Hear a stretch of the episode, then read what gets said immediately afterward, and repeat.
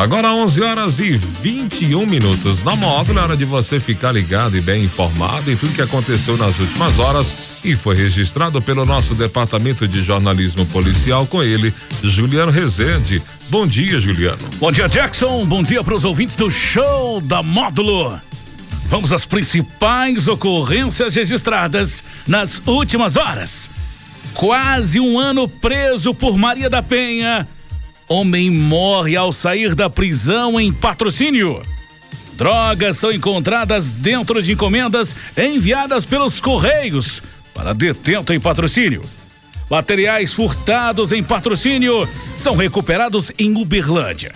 E três homens são presos.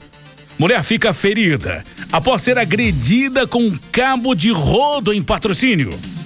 E de dentro de presídio, Homem ameaça de morte a ex-mulher, enviando foto de facão por redes sociais.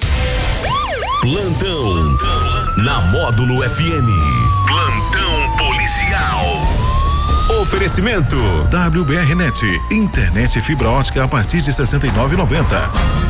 Nilson José Alves, de 49 anos, morreu nessa quinta-feira após receber alvará de soltura na penitenciária deputado Expedito de Faria Tavares, em patrocínio.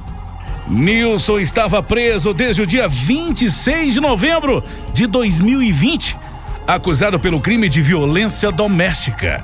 Ele foi liberado da prisão um dia antes de completar um ano preso. O ex-presidiário foi encontrado por policiais penais que deixavam o expediente no final da tarde desta quinta. O corpo estava caído à beira da estrada, que dá acesso à unidade prisional. Na chegada da polícia militar, ele já estava sem vida. Uma equipe do SAMU compareceu ao local e constataram óbito. De acordo com a equipe médica do SAMU, a vítima veio a óbito por causas naturais. A perícia foi acionada, onde realizou os trabalhos de praxe não encontrando sinais de violência no cadáver.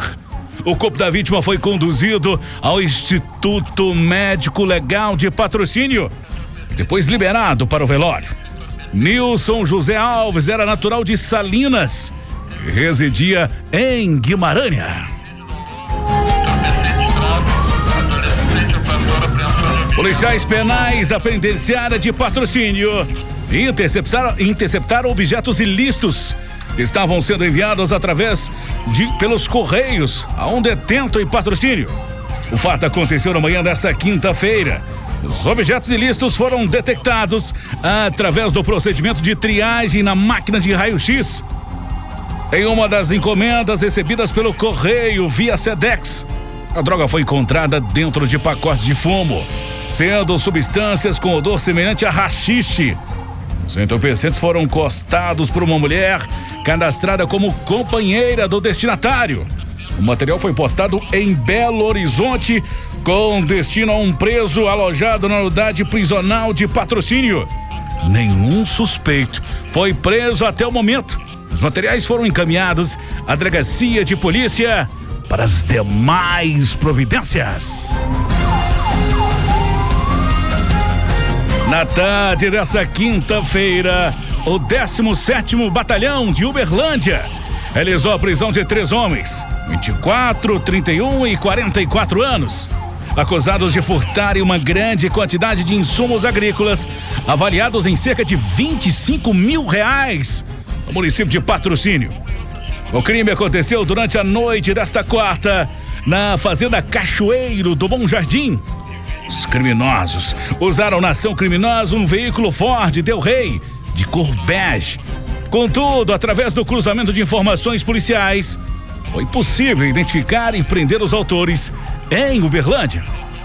Em Uberlândia, os policiais deslocaram na rua Euclides Vieira Tavares e primeiro abordaram um suspeito de 24 anos, natural de Dourados, Mato Grosso do Sul. Ao ser questionado sobre o furto dos defensivos, o indivíduo confessou que os produtos furtados estavam na garagem de sua residência.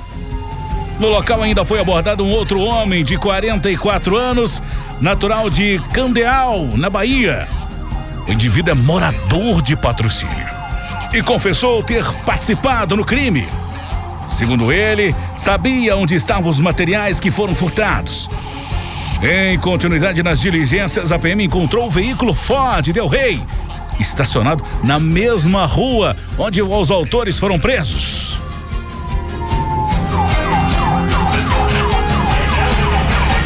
Uma mulher de 33 anos ficou ferida na madrugada dessa sexta-feira após ser agredida pelo companheiro por volta de três e meia da manhã, no bairro Santa Terezinha, em patrocínio.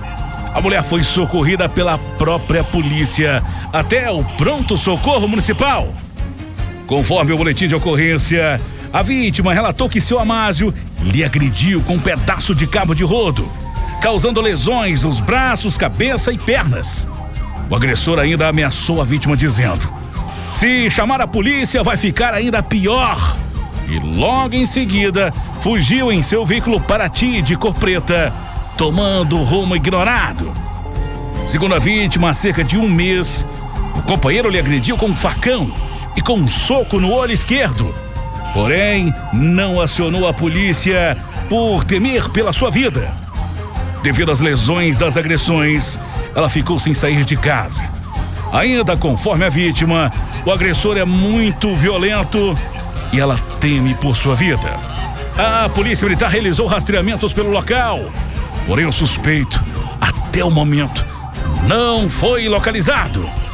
A vítima foi orientada a procurar a delegacia da mulher e solicitar medidas protetivas, pois estava temendo que o autor voltasse para tentar contra sua identidade física.